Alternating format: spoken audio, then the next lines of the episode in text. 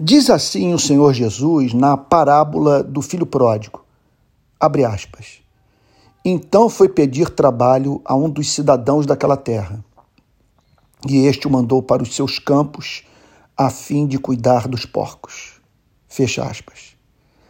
A descrição feita por Cristo sobre a condição do homem sem Deus é tão carente de sofisticação, tão simples, tão prosaica, que somos tentados a perder de vista o fato que ninguém falou de modo mais profundo em toda a história da humanidade. E esse é o homem. Feche os olhos, use a imaginação. Pense nesse filho mais moço empobrecido, em meio à fome, carente do necessário para viver e sujeitando-se a um outro a fim de não morrer de fome. Quadro preciso da modernidade ilustração perfeita do que, por exemplo, o existencialismo alemão fez com o homem moderno. Movido pela necessidade, ignorando a real causa dos seus problemas, ele sai em busca da sua sobrevivência. Encontra como solução trabalhar para um outro. Quando não servimos a Deus, passamos a servir a alguém.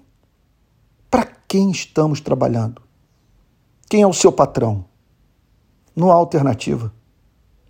A não ser que se queira morrer de fome. Porque é vital que encontremos o que alimente o nosso desejo por visibilidade e sentido. Aqui impera a lei da oferta e da procura. Milhões estão dispostos a trabalhar para alguém e não falta quem ofereça emprego. Há muita gente querendo que você trabalhe para ela. Esse é o verdadeiro e perene proletariado. Tudo que tem a sua vida, que é oferecida ao dono do capital da alma, a fim de não morrer de inanição. Trata-se de uma negociação assimétrica. Cristo descreve a chegada de um farrapo humano que tudo perdeu, à mercê da vontade de alguém que ignora a sua origem, menospreza a sua vida e usa da sua necessidade para viabilizar os seus negócios. Capitalismo das almas. Sob a perspectiva de famintos de propósito para viver, a burguesia e a classe trabalhadora vivem sob vivem o mesmo drama. Pobres e ricos, acadêmicos e analfabetos também, homens e mulheres, brancos e negros, héteros e homossexuais, Todos estão oferecendo seu corpo e mente a alguém pouco interessado na sua felicidade. Não há massa crítica, uma vez que os explorados vêm como justa exploração. E isso lhes é ensinado pela esquerda e pela direita, que oferecem emancipação da pobreza material, mas jamais libertação da miséria metafísica. Somente um milagre da graça divina para levá-los a se insurgir contra os exploradores, a fim de servirem a quem não quer escravos, mas sim filhos. Não se esqueça jamais de um ponto. Repito. A intenção de Cristo nessa parábola é revelar à humanidade como Deus vê o homem. Por necessidade, estamos dedicados a um trabalho indigno a fim de servirmos alguém que ignora o nosso valor. Não estou falando sobre capitalismo ou marxismo, ou marxismo, embora seus males estejam descritos nessa parábola. Jamais houve na história da humanidade modelo de sociedade, seja de direita ou de esquerda, que não fosse baseado na exploração.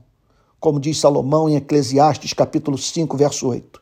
Se você notar em alguma província opressão de pobres e roubo em lugar do direito e da justiça, não fique admirado com isso.